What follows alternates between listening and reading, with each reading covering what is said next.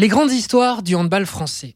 Voyager à travers les épopées historiques des Bleus avec ce que l'on sait, les victoires, les médailles, et ce que l'on ne sait pas, les coulisses et les à côté. Un podcast produit par la SMEC pour la Fédération française de handball, réalisé par Alexandre Ferreira, écrit par Rodolphe Tréhé et raconté par Jean-Luc Reichmann.